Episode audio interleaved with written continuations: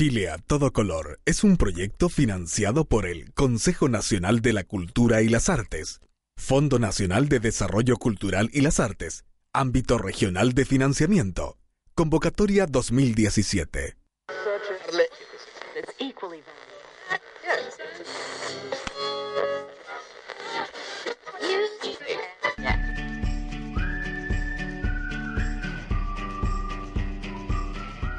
El arco iris, las mariposas, el desierto florido, los frescos de la Capilla Sixtina, las telas de los pueblos autóctonos, el quetzal de Guatemala, el lapislázuli de Chile, el cerro de los siete colores de Argentina, la rana roja del Cauca colombiano, el pavo real, los carnavales de Barranquilla o Río de Janeiro, el show de Tropicana en La Habana, el escenario de un programa de radio. Las cosas hermosas de la vida siempre están a todo color. A partir de este instante, le ponemos color a la radio. Aquí comienza Chile a todo color. Ya estamos cumpliendo 40 años, Cristina. 40 años, Cristina. Cuaren- yo no estoy cumpliendo 40 años. Ya estamos cumpliendo- eh, no, 40 capítulos. Ah. El capítulo número 40. No me asuste, no me asuste. Casi, casi. 40, 40 mm, Dios capítulos de la temporada número 4. Ok, ¿Es eso cierto? así Sí, es. Ahora vamos, sí es eso cierto. Vamos a, a- a- a- a iniciar el programa con una frase que para mí, bueno, ustedes dijeron ¿Cómo que, es la no, frase, que no había problema, pero bueno, Chile es a todo color porque pico en el ojo es frase muy utilizada Ah. en tiempos de elecciones y que refleja la frustración y desconfianza electoral ante una penetración ante una penetración que no es vaginal sino visual. El aparato reproductor masculino se inserta en el globo ocular, produciendo molestia, picazón o ardor, aunque se usa mayoritariamente para demostrar la burla o descontento electoral. También se utiliza en cualquier tipo de vulneración de los derechos personales y sociales de cualquier individuo o grupo. En ABC1 el modismo sería miembro viril en el sistema ocular. ¿Quién le pone esas frases Aprendiendo a una usted? nueva frase. ¿Quién le pone esa frase en el libreto? ¿Quién va a ser, pues? Nuestro productor. Sí, don Jorge Rizik. Ay, me Dios hace decir mío. unas cosas que a mí me da como, dicen acá, plancha. Pues vergüenza, pena, Dios, pero Pena, bueno. vergüenza. ¿Cómo te va, Jorge? Bien, Wilson Orlando Charry, ¿y a usted cómo le, cómo le va? ¿Cómo estuvo el sorteo mundial? Bien, súper bien. Bueno, ahí por ahí dicen que a Colombia le tocó un grupo relajado, suave, fácil, pero yo creo lo contrario. Eh, Polonia difícil, Senegal ni se diga. Eh, a Japón, Colombia le ganó en el Brasil 2014, pero de todas maneras es un rival bien, bien complicado. Charry, ¿qué, qué, qué grupo quería? ¿Qué- ¿Con quién quería jugar? A Perú también le tocó, bueno, a Perú le tocó difícil, ¿no? A Perú le Nuestros amigos difícil. peruanos que nos escuchan hasta ahora. Así es. Le tocó con Francia y bueno, yo creo que le va a tocar más, eh, más, más complicado. Ya lo decíamos, el capítulo número 40 de la cuarta temporada. Estamos cumpliendo como si fueran 40 años. Acá Usted está en- con los 40 años, Wilson está en la Ay, crisis de los Dios 40 años. Estamos en la, Entonces, cri- ¿qué en la, en crisis de los ver, a ver, 40. a ver. Radio Universidad de Chile, 102.5 FM. Saludamos a las personas que nos escuchan hasta ahora y que nos ven a través de nuestro Facebook Live, que en este momento Jorge Rizik ya lo está compartiendo en nuestras distintas redes sociales. Porque vamos a... Vamos a... Vamos a sortear un libro hoy día, Wilson Orlando Charry. Usted que siempre le quiere regalar cosas. Es que, claro, para que no se quejen de que, que aquí nunca se regala nada, aquí Hemos regalado varias cosas. hay un el libro- diccionario, mira, el diccionario de Ibenet, las entradas para el teatro. Y para de Este, contar bueno. Así, exacto. Así que no se quejen, por favor. Mire, hay un libro muy bonito que eso se lo, se lo vamos a, a contar más adelante porque tenemos la autora de este libro Así es. ilustrado. Eh, eh, eh, ¿Cómo se lo pueden ganar? Eh, se lo pueden ganar a través de las personas que posteen o escriban, le manden un saludo, o si no quieren saludar, pues simplemente un reto, lo que quieran escribir ahí en nuestro Facebook O- Live. O cómo se manifiesten, si ponen me gusta, si Sí, lo comparten. Es un, es un libro muy bonito, es un libro, como lo decíamos, un libro ilustrado de la autora Antonia Roseló, que, lo, que, lo- que la tenemos eh, acá en el estudio. Y el libro se llama Las palabras de Kencia y es relata la historia de una niña haitiana y cómo se incorpora aquí en eh, nuestra sociedad, chilena, en una en escuela, escuela chilena. en una escuela chilena, Ujú. que debe ser bien complicado eso. ¿no? Antes de partir, Wilson, darle las gracias a la radio que nos acoge, Radio Universidad de Chile, Por supuesto. 102.5, a la gente de Radio JGM que retransmite este programa viernes a viernes a la gente de Radio Antonia que nos retransmite en la quinta región y hoy no nos no está nuestro artista, el músico, El músico, el padre de familia. de, esta- de este equipo que es Francisco Veas, pero está la Cami en los controles, Eh, eh, Carmen, que es mucho mejor. mucho mejor. sí. Claro, por al poder. supuesto. mu- ah. Poder, dice. Y bueno, desde ya les decimos que posteen porque tenemos eh, invitada muy importante, ya lo decíamos Al final del programa, ojo, hay que aclarar que se va a entregar eso. al final del programa. Así que escriban lo que quieran y ya de, de entrada estarán participando por este hermoso y precioso libro ilustrado. Recordemos, Palabras de Kencia. Bienvenidas, bienvenidos, esto es Chile a todo color.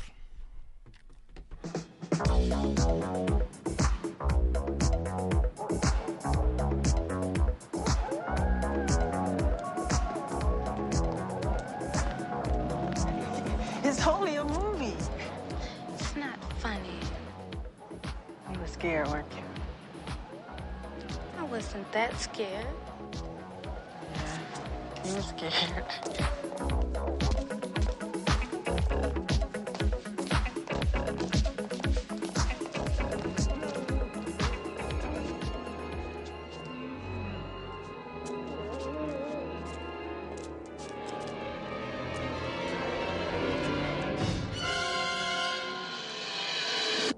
Cause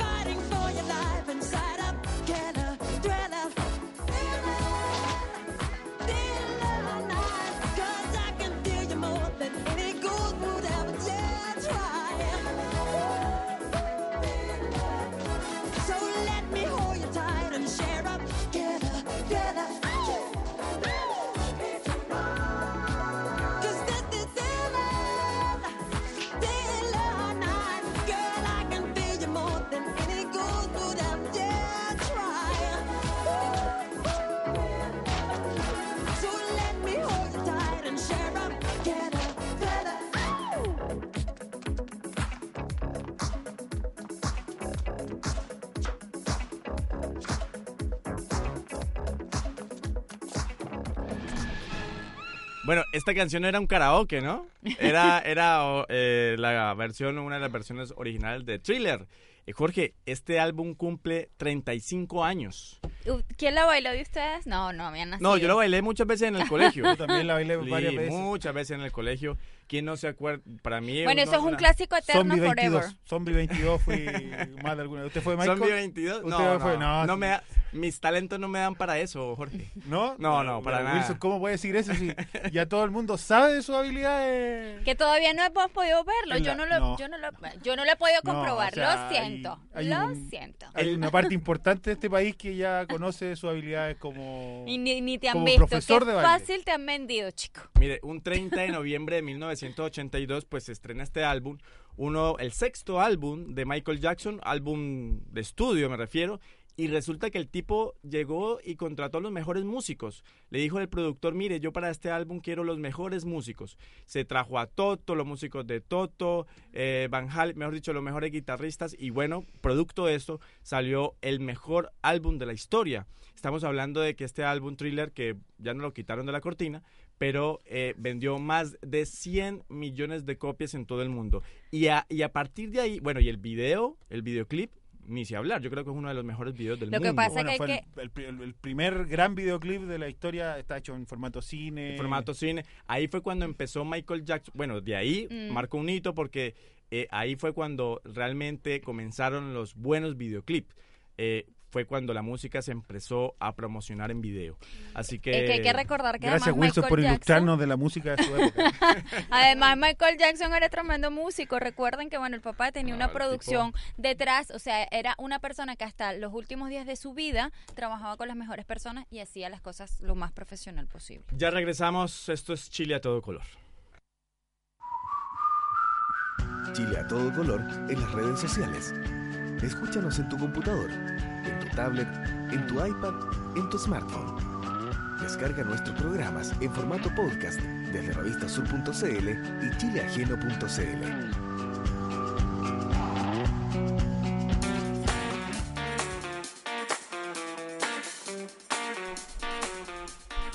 Y como lo conversábamos inicialmente, tenemos eh, grandes invitadas, invitadas de lujo, como siempre. Eh, vamos a conversar con Claudia Flores y Rosa Bahamondes. Ellas son académicas de la Universidad de Chile y hacen parte de la, coordina- la coordinación del área de español para extranjeros de la misma casa de estudios. Bienvenida Claudia a los micrófonos de Chile a todo color. Hola, muchas gracias. Buenas tardes. Bienvenida Rosa a los micrófonos de Chile a todo color. Hola, muchas gracias por la invitación. Perfecto. Y también por el otro lado, ya lo dijimos que a propósito recordamos, eh, vamos a regalar un libro, un libro muy bonito, lo tenemos en nuestras manos. Si quiere, por, ah, eh, por favor, Cristina, se lo muestra a la cámara para que vean que no es mentira. Un libro Acá muy, está, chicos. muy bonito, eh, ilustrado, de la autora Antonia Roseló.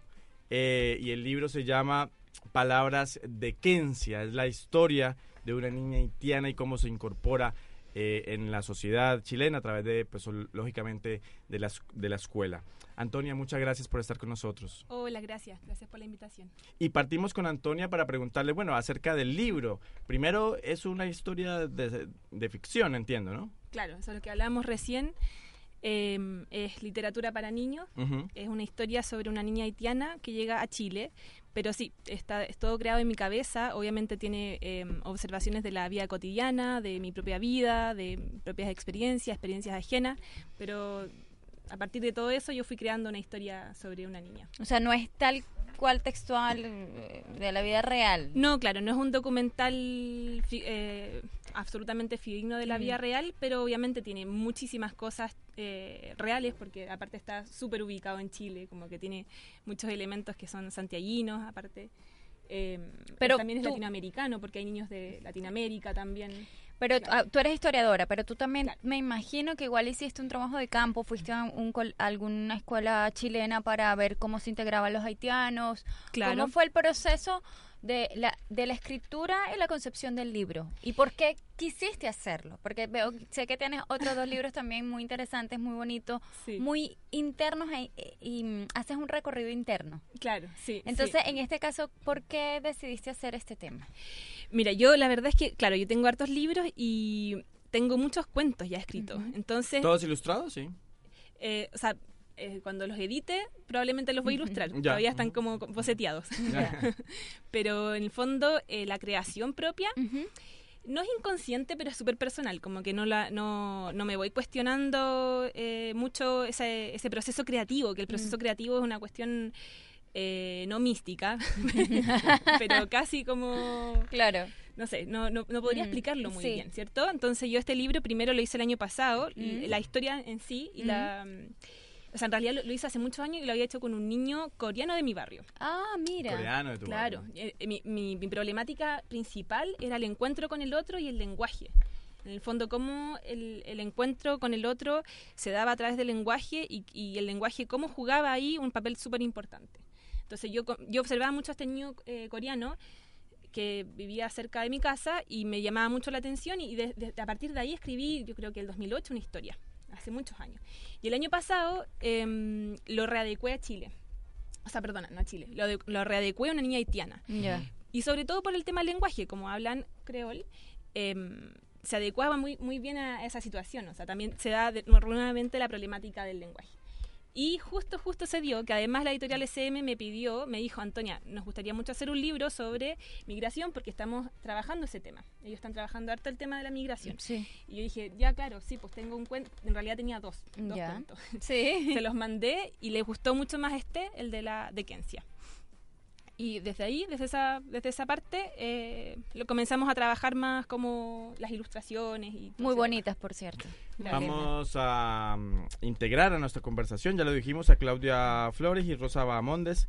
Ellas son académicas de la Universidad de Chile y también eh, coordinadoras del área de español para extranjeros en el país, Jorge. Claudio, yo lo que te, te voy a preguntar es que, bueno, ustedes tienen una trayectoria larga en la Universidad de Chile. ¿Cómo han ido viendo este cambio a partir de lo que, de lo que explicaba mm, Antonia en la evolución de- del lenguaje? ¿Cómo, ¿Cómo las distintas lenguas se van integrando principalmente estos últimos, estos últimos años a Chile y cómo, les, cómo van conviviendo con el español? A ver, más que desde la perspectiva de cómo conviven, lo que nosotros hemos observado en los últimos años es el incremento importante de extranjeros que viven en Chile.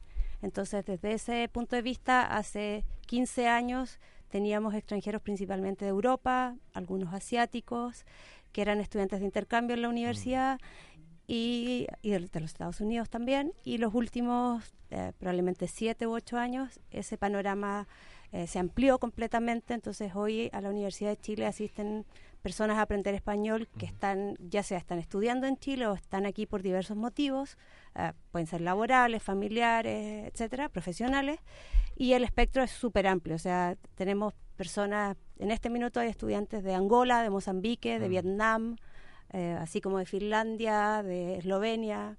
De Entonces, todas partes del mundo. ha variado, muchos brasileños también. Entonces, eso, eso, eso es probablemente lo más interesante, más que las lenguas mismas, ese encuentro eh, multicultural para nosotros en las salas de clase. Nosotros hacemos cursos de español en la universidad que son completamente en español, no pasamos por otra lengua para enseñar y perfectamente en una clase tienes 15 estudiantes y tienes 7 lenguas distintas, por ejemplo. Qué bueno. Rosa, eh, tenemos entendido que ustedes eh, son el área encargada de dictarle Sí. clases de español a los refugiados sirios que llegaron hace poco, Exacto. hace poco a nuestro país. ¿Cómo ha sido la experiencia? De todas maneras, la cultura totalmente de- eh, distinta, ¿no? Eh, sí, el, en realidad cada uno de, de los alumnos que hemos tenido eh, cuenta con un elemento cultural distinto.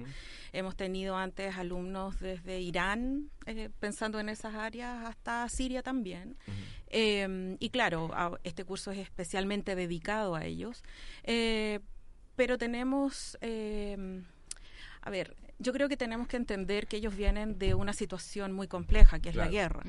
Eh, por lo tanto, la situación que ellos viven en términos de la tensión que traen es compleja. ¿Y eso se refleja en la... En la... Eh, yo creo que, eh, que los alumnos que están yendo a clases eh, están interesados en incorporarse al- a, a Chile, ser parte de la cultura, eh, pero evidentemente siempre hay cosas que, que son externas a la clase que pueden interferir con ello. ¿Y está, están en una misma clase? Es decir, eh, los, eh, los ciudadanos haitianos... No, no, no, están no, no, no, ¿o es porque totalmente aparte? no están separados básicamente porque los cursos que se ofrecen en la universidad son cursos semestrales y ya, Ya. cuando llegaron los sirios los Ah, cursos ya. ya, habían Ya comenzado habían comenzado. y hay que eh, también eh, como eh, no olvidar, digamos que en este caso estas personas eh, que, que vienen a aprender español, los sirios, ellos hablan árabe y en su mayoría no están familiarizados con nuestro La alfabeto. escritura, La claro. escritura es distinta, entonces por lo tanto hay que hacer un enfoque eh, distinto Especial, claro. además con este elemento cultural que mientras están aprendiendo español están en su proceso de asentamiento en el país. Entonces eso conlleva a un montón de otros factores externos que van a motivar positivamente, pero también van a influir en su asistencia a clases, en otro tipo de... eh, ellos tienen muchas otras cosas que aprender en el mismo proceso. Entonces es un proceso eh, un poco más complejo, diría yo. ¿Cuá- ¿Cuántas horas, cuánto se le dedica para que eh, puedan salir eh, hablando el español? ¿Cuántas Uh, veces a la semana? Esa es una pregunta muy, muy capciosa. Eh, es difícil decirte, mira, después de X cantidad de horas, Mm. este proyecto inicialmente, eh, a petición de Mm. la vicaría, Mm. solicitaron solo 200 horas de clases. Nosotros entendemos que esas son muy pocas, Sí. pero eh, hay que ir mirando cómo evolucionan, Mm. ¿sí? No todas las personas evolucionan al No. mismo ritmo, eh, también por lo que acabo de mencionar, algunas estaban más familiarizados con eh, nuestro sistema de escritura, por lo Mm. tanto tienen una ventaja versus los que no, los que no saben leer y escribir están en otra posición, entonces es un, es un proceso... eh, no, no- no se puede hablar como si fuera solo un curso y, y una cosa así dinámica en sí misma. Hay como microdinámicas, yo diría. Eh, recuerden que estamos hablando de cómo incorporar el i- eh, las personas extranjeras con algo tan complicado que es el idioma. Y yo creo que ahí, con relación al libro de Antonia, yo creo que nos eh, tenemos un elemento bien importante. Yo sé, ustedes me van a decir si estoy errado o no. El tema de la infancia, los niños. Cómo aprenden los niños Mucho siendo más niños. rápido, claro. Aprenden definitivamente mucho más rápido. Yo creo que es un elemento fundamental que lo plasma Anto- a Antonia en su libro, pero que de hecho, pues yo creo que en la práctica es mucho más fácil, ¿no? Eh, sí, eh, hay una cosa que se llama, voy a poner técnica, Ya, pero sí. solo un poquito. No, pero está bien, claro. La idea es Pero un siempre poquito nada subir, solo un estamos... Pero la idea, la idea también es instruir y educar. No, hay una cosa que se llama plasticidad cerebral, Ajá. eh, que, que hace que los niños tengan esta facilidad mucho más rápida de aprender idiomas y, a- y adquieren eh, los sonidos mucho más fácilmente eh, y tienen menos... eh, menos ideas preconcebidas sobre el aprendizaje de un idioma. Y eso es parte de lo que uno llama diferencias individuales después cuando, cuando uno habla de los adultos que aprenden idiomas, porque de seguro si yo les pregunto a ustedes cómo se aprenden idiomas, ustedes van a tener una idea específica, Ujú. ¿no? Es Empezando que, yo somos viejitos ya... Pero, pero hay una cosa que a mí me gustaría compartir con todos, es que es como Ajá. nuestra bandera de lucha, que no existe esta cosa que se llama periodo crítico, que es como a los 15 o 18 años se cierra una puerta. Eso es mito ahí. Es un mito, está súper probado que eso no existe, que uno... Tenemos esperanzas O de sea, aprender. nosotras aprendimos inglés en la universidad Mm. a los 17, 18 años. Ah, y pero eso es ser jovencita No, todavía. no, no, pero es que la, eh, la gente que habla de este periodo crítico habla de como los 15 Ya. Ah, ya. o los 11 o los 12, dependiendo de los Mm, autores. ya. Entonces, yo creo que es súper importante decir que los adultos, como han mapeado el mundo ya con su propia lengua, tienen la posibilidad de comprender mejor el otro mundo con las otras palabras que vienen. Porque los niños no conocen tanto mundo, ¿cierto? Ya tienen menos palabras para concebirlo, pero tienen otras habilidades, ¿sí? Eh, porque tú no le vas a no te vas a poner a hablar de unas cosas difíciles con un niño. No, por supuesto que no. Pero sí puedes llegar a hablar de cosas difíciles con un adulto después de que haya aprendido una cantidad de, o a- haya tenido una cantidad de horas de, de español o de, de idioma O sea, que que, sea. que ustedes dicen que no importa la edad que se aprenda el idioma, porque siempre la abuelita le decía a uno, no, mijita, ya yo estoy muy viejita, así, ya fui nomás. Hace súper bien. No, lo que, lo que sí es importante eh, como enfatizar es que también se cree, por esta plasticidad infantil, de que, ah, los niños van a aprender, entonces los vamos a llevar al colegio, los vamos a lanzar al colegio y ahí van a aprender. Y eso es- también es un, No, pues eso es un error. Claro, lógico, pues tenemos que ayudarlos en el proceso. Tiene que haber mediadores, tienen que haber facilitadores.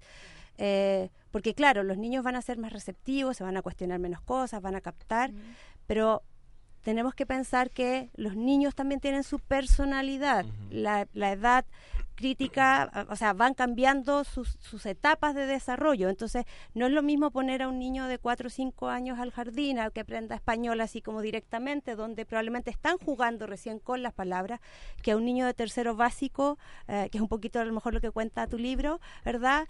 Donde eh, lo estás obligando a ponerse en una situación que es muy estresante. Entonces, si no hay una mediación, si no hay un poco de ayuda, tú le estás haciendo un flaco favor a ese niño. Mm. Vamos a ir a una pausa, ya regresamos porque se nos acabó el tiempo, pero está excelente la conversación. Ya regresamos a Chile a todo color.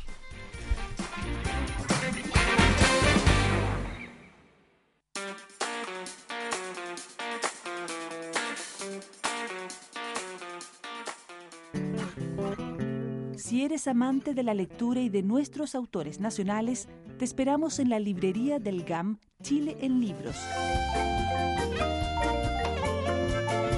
Centro Cultural Gabriela Mistral, edificio B, Metro Universidad Católica. La librería del GAM Chile en Libros en el Centro Cultural Gabriela Mistral.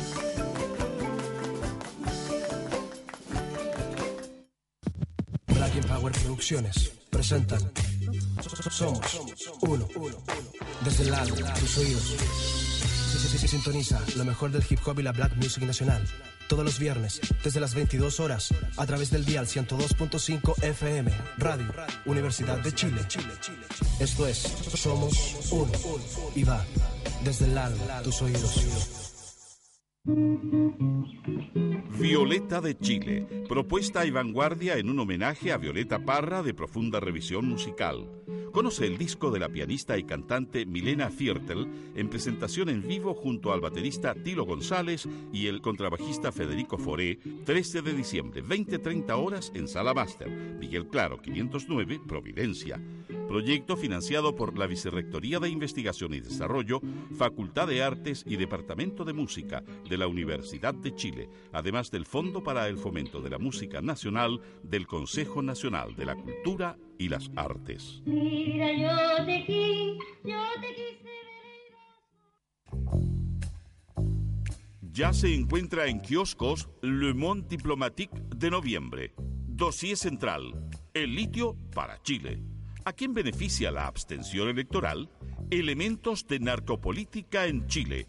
La historia de las relaciones entre la democracia cristiana italiana y la democracia cristiana chilena. El marco de la lucha mapuche en el sur. Artículos sobre México, Bélgica, India, Eslovaquia, Hong Kong, Turkmenistán y el mundo árabe. Le Monde Diplomatique. Más indispensable que nunca.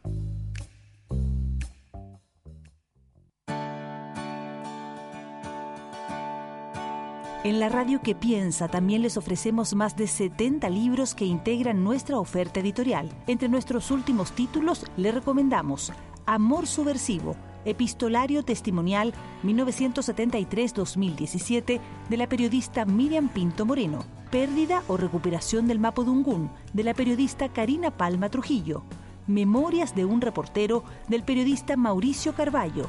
También tenemos Lo mejor de Mico del humorista gráfico Mico. Revise nuestra amplia colección y pídalos las mejores librerías o aquí, en nuestra emisora. Miguel Claro 509, Providencia. Ediciones Radio Universidad de Chile, para que no se escuche en silencio.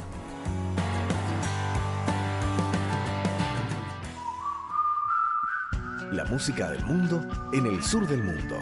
Estamos a todo color.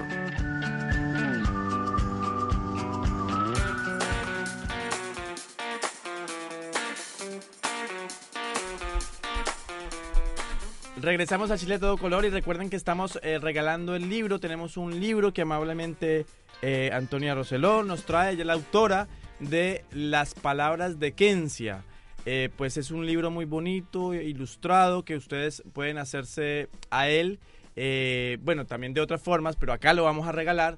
Y eh, se pueden inscribir o anotar o comentar o darle me gusta en nuestras distintas redes sociales y en particular a nuestro Facebook Live, ¿no, Jorge? Ahí estaban, pueden comentar. Que está en, en Revista Sur, ahí está. En Revista Sur. Transmitiendo. No es sino que ustedes nos dejen un saludo, lo que quieran decirnos, eh, con todo respeto siempre. ¿no? No nos van a tratar Pero tan con mal. respeto, pero con respeto.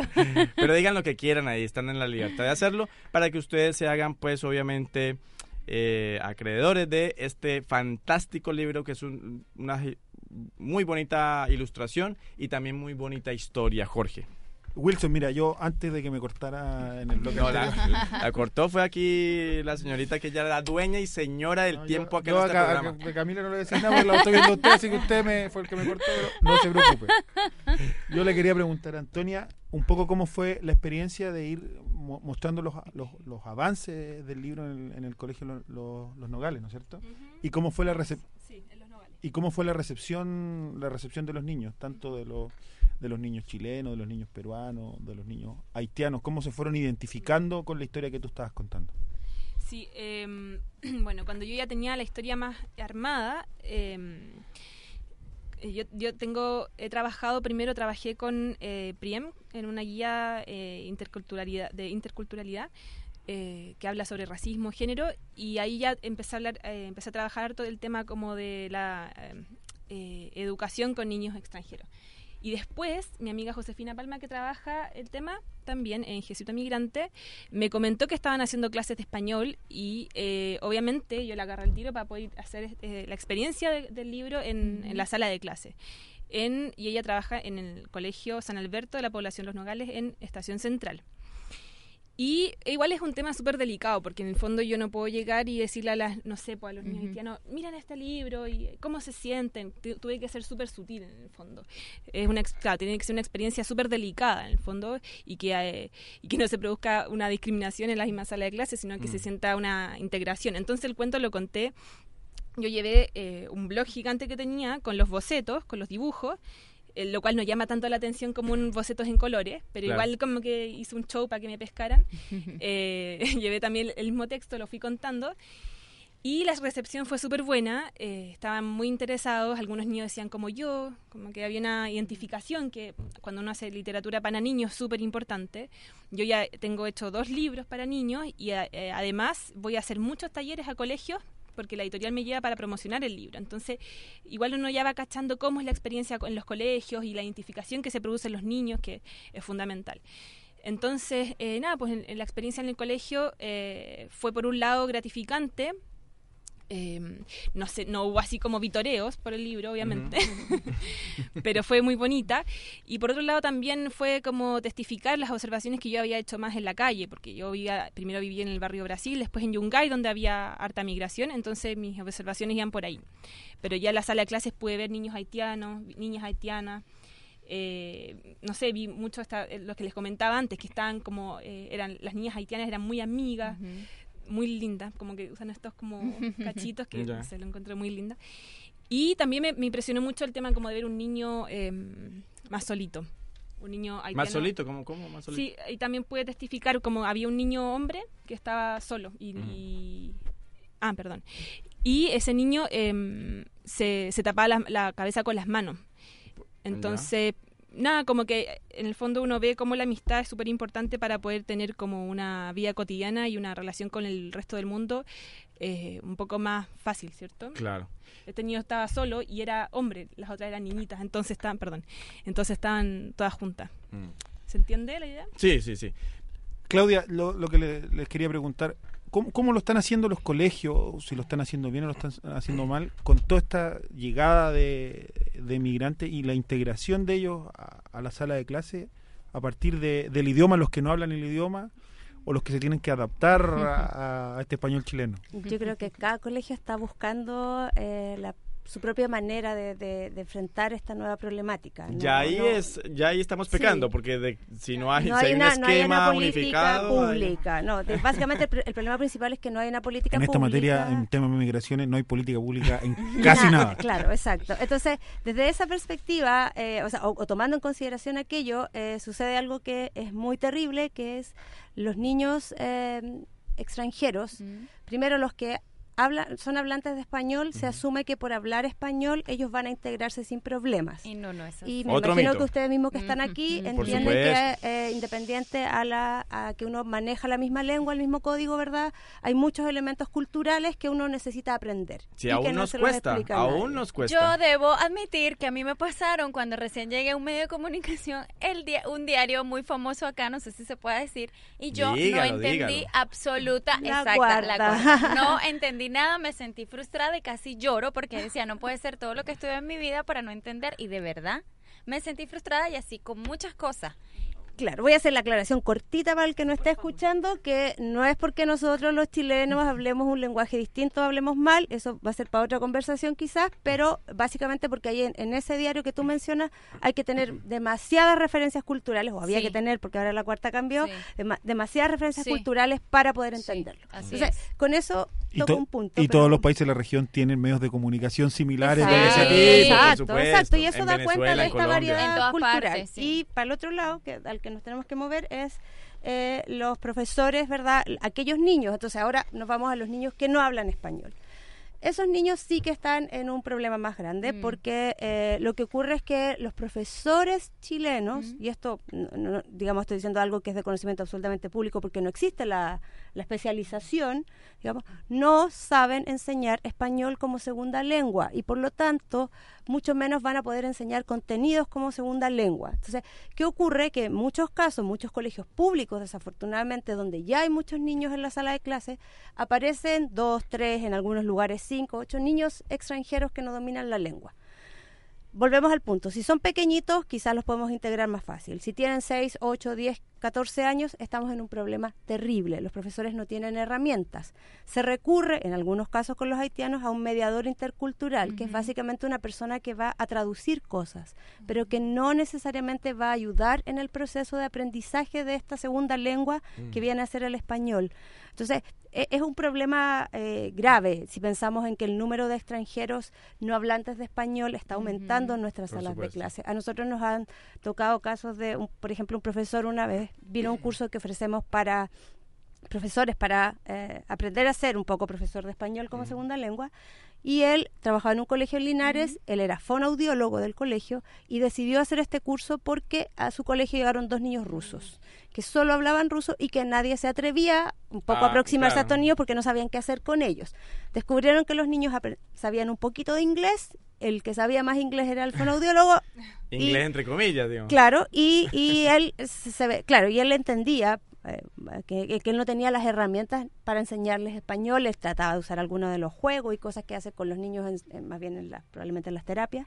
Entonces, eso, eso da cuenta, eso es un ejemplo probablemente de una situación que se repite no solo en Santiago, en muchas otras partes del país, y que a nosotros nos interesa eh, hacer un hincapié en estas dos cosas, en cuando hablamos de interculturalidad, ¿de qué hablamos? Estamos solo pensando en muchos casos en la integración de los niños quizás mapuches a las escuelas y no estamos pensando en la interculturalidad de los niños de toda la región, si son hab- hispanohablantes o del resto del mundo.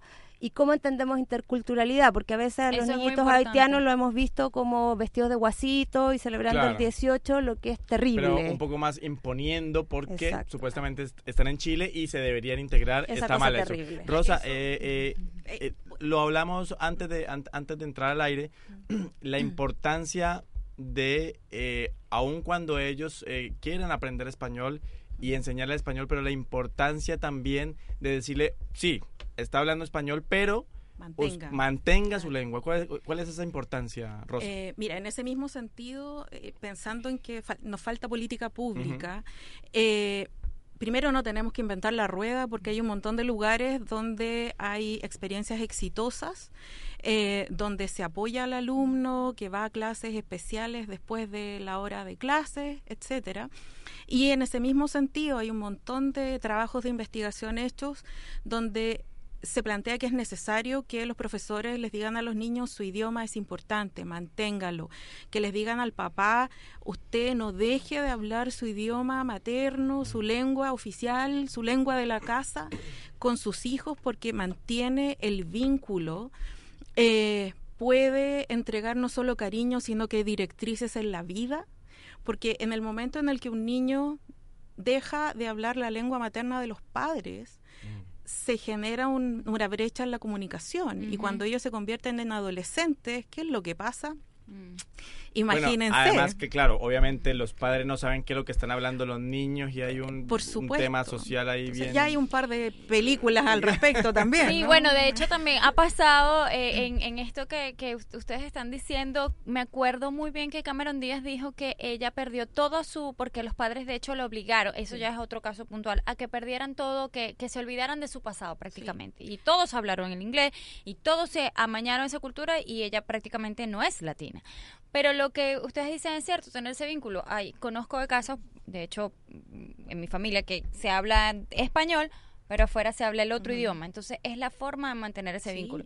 Ahora bien, con, con estos procesos, con las carencias que ustedes han visto, ¿qué creen ustedes cómo se puede hacer esto de las políticas eh, públicas en migración? ¿Tenemos que esperar la ley a que salga o ya ustedes han venido trabajando ese tema para enseñarles a los profesores? Porque también debe ser frustrante desde el otro lado no, no poder hacer esto. Entonces, ¿Cómo, cómo- cuál es la solución? La tendencia nueva de las políticas públicas y de la generación de políticas públicas no solo habla de eh, la, el, el método top-down, que es como viene desde arriba hacia, Exacto. hacia el resto de las personas, sino que hay movimientos que vienen desde abajo y, y que están vinculados con entidades como la nuestra, como la Universidad de Chile que pueden contribuir a generar política pública que vaya a servir, que no solo sea un saludo a la bandera, que diga, no, si estamos haciéndolo lo mejor posible, ven que nos sacamos fotos con los niños vestidos de guaso, todos felices. No, la idea es que nosotros podamos aportar de alguna manera porque tenemos el conocimiento, Mm. ¿sí? Y porque nos hemos leído todo lo que hay que leer si hemos trabajado con estas personas. Claro. Sí, también en, en ese sentido pasan, pasa, yo creo que te- te- quizás va hacia allá también tu pregunta, en que naturalmente, porque no hay políticas públicas y porque son los profesores los que están tratando de eh, solucionar problemas, también surgen muchos movimientos de alguna manera ciudadanos. Y se aparecen todos los voluntarios que eh, comienzan a enseñar español, las comunidades, la junta de vecinos, el colegio. Eh, que tienen súper buenas intenciones, pero que a veces desconocen, ¿verdad? La metodología. la metodología, eh, desconocen eh, de alguna manera el- lo complejo que es la lengua. Entonces van a enseñar desde una perspectiva que a veces puede ser personal, prescriptivista, ¿verdad? Y muy, y muy sesgada. Entonces, eso es otro, otra, otra discusión. Nosotros el año pasado, en enero, y pretendemos replicarlo este año, eh, hicimos un taller para los monitores eh, de español para haitianos, por ejemplo.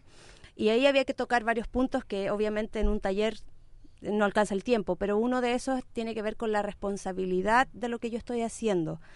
Porque yo siempre doy el mismo ejemplo. Si a mí alguien me enseña a poner inyecciones, yo sé poner inyecciones, no me transformo en doctora. Claro. Entonces no podría es hacer ninguna otra cosa más que poner inyecciones.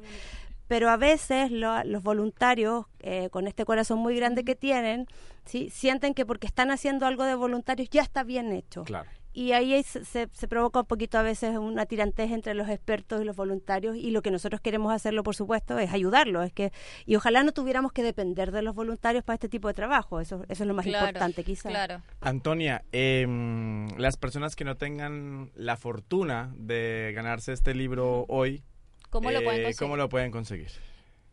El libro lo venden en todas las Antárticas, en los- Ujú. las librerías antárticas y en la Feria Chilena del Libro y en la librería Gato Pez, que queda en el barrio Italia, que es una librería como especializada en literatura y es muy bonita. Eso, así que está en todo el país, porque la editorial llega a todo el país y no es muy caro. ¿Cuánto estamos hablando? Creo que está a 7 mil. 7 mil pesos. Sí. Asequible, totalmente Sí, asequible. accesible, sí. Eh, ya, Antonia, yo de verdad te felicito, te felicitamos por esta Gracias. obra muy bonita, te quedó muy bonita y me imagino que habrán futuras obras parecidas, ¿no? Sí. Tocando el tema de, de la interculturalidad y todo, el- todo, todo eso. Muchísimos temas tengo en la cabeza. Perfecto. Pero sí, espero seguir haciendo. Muy bien, te felicitamos. Espérate, antes de pedirla, ¿qué fue lo que te llamó la atención para entrar en, en el, en el tema? El- En el tema, en el tema de la interculturalidad, de la, de la migración, de, de dedicarte a escribir sobre eso. Eh, ¿Qué tema me llama mucho la atención siempre? Es lo que les decía un poco, ¿no? El, el encuentro con un otro que es distinto. Eso me llama mucho la atención. Y bueno, obviamente el en este caso el lenguaje también es como una, un vértice así principal. Pero el encuentro con el otro que es distinto me, me, me llama mucho la atención, me seduce. Es como, ¿qué, qué está pensando la otra persona? ¿Cómo convive en un país tan distinto? ¿Por qué está aquí? Eh, tanto gente que habla un- otro idioma como, no sé, eh, colombiano. Como Sí, peruano. colombianos, venezolanos. Mm. Hola. Eso me llama muchísimo, mucho. Muchas gracias por estar con nosotros, de verdad. Ya, gracias. gracias. Y bueno, y también hay que despedir a Claudia Flores y Rosa Bamondes. Muchas gracias por estar con nosotros, Jorge. Claudia Rosa, ¿cómo las pueden, cómo la- la- las instituciones que estén interesadas en ponerse en contacto con ustedes, cómo los pueden ubicar? O si es que las pueden Somos ubicar. muy fácilmente ubicables. Si alguno escribe español, tenemos un sitio web eh, que es españolenlachile.com. Si buscan enseñanza española a extranjeros en la Universidad de Chile, mi correo electrónico está ahí, lo puedo decir, Sí, sí. cflores.uchile.cl. Bueno, y Entonces, también muy, muy fácil. muy buena suerte con, con esta también las clases de los refugiados sirios, que también es un, es un reto importante, ¿no? Me La imagino. felicitamos por este trabajo y porque son, bueno, dos expertas profesionales, hay Sí, que decirlo. por supuesto. Eh, lingüista y... Lingüista. Las dos lingüistas. Qué bueno. Perfecto. Muchas gracias por estar con Gracias nosotros. por la invitación. Nosotros ya regresamos porque llegan las invitaciones para el próximo fin de semana, este que ya llegó. No hay pretextos para dejar de ver la vida a todo color.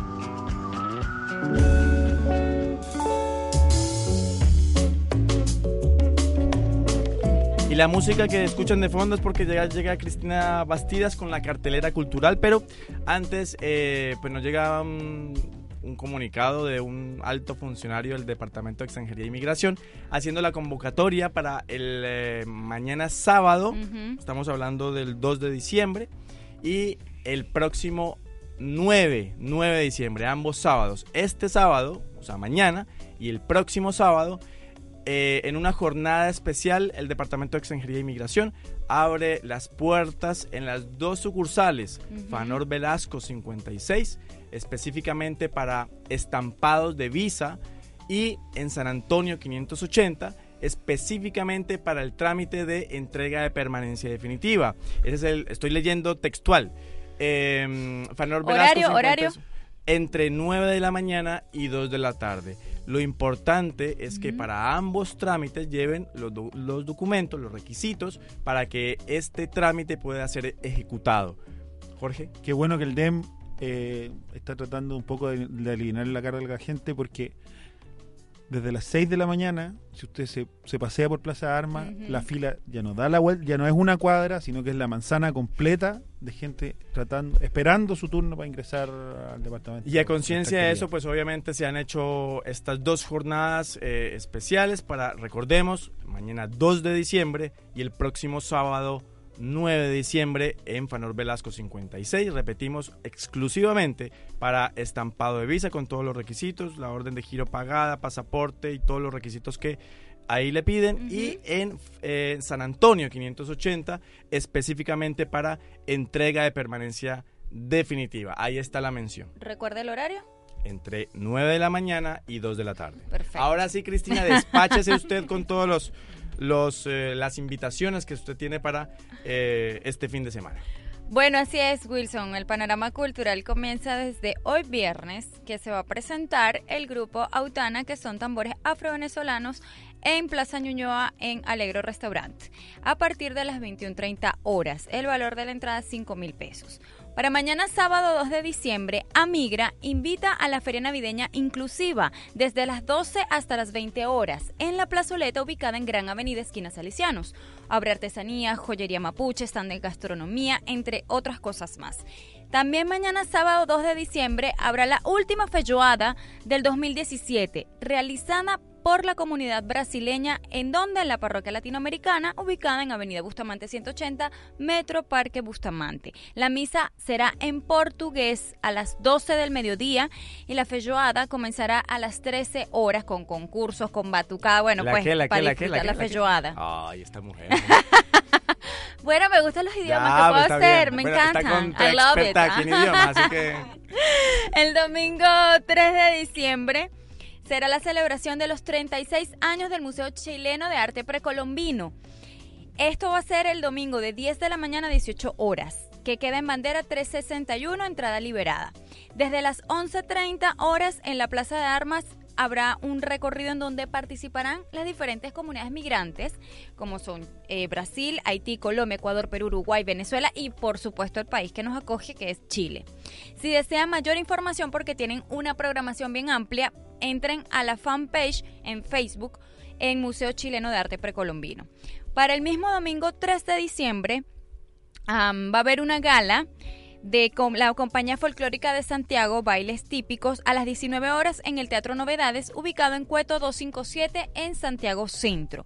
Los invitados especiales son Despertares de Chile, compañía folclórica Colegio Murialdo, Liceo Unzuco y muchos más. Y sin dejar de lado, esto es muy importante, el mismo domingo 3 de diciembre va a haber la inauguración del muro por Joan Florville. No se pueden perder este gran homenaje cultural a esta víctima haitiana, Joan Florville, el próximo domingo, o sea, este 3 de diciembre a las 17 horas en Dardiñac con Purísima.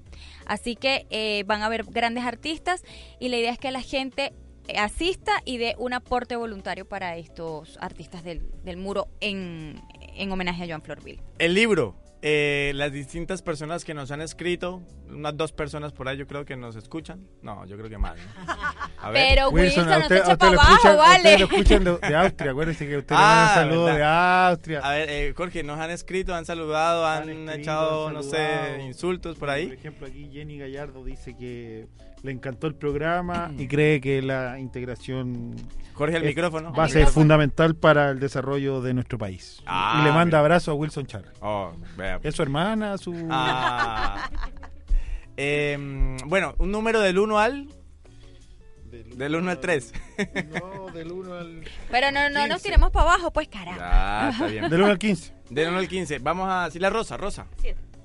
7, el número 7, Jorge. ¿Quién se gana este estupendo libro? Recuerden, Las Palabras de Kencia, una, li- una libro ilustrado eh, de Antonia Rosela. Virginia Miani quiere... Virginia. Virginia, Virginia, Miani. Virginia. Eh, Virginia, te Virginia, felicitamos. Un aplauso para Virginia. Ahí está. El libro lo puede reclamar en las instalaciones de la emisora, ¿cierto?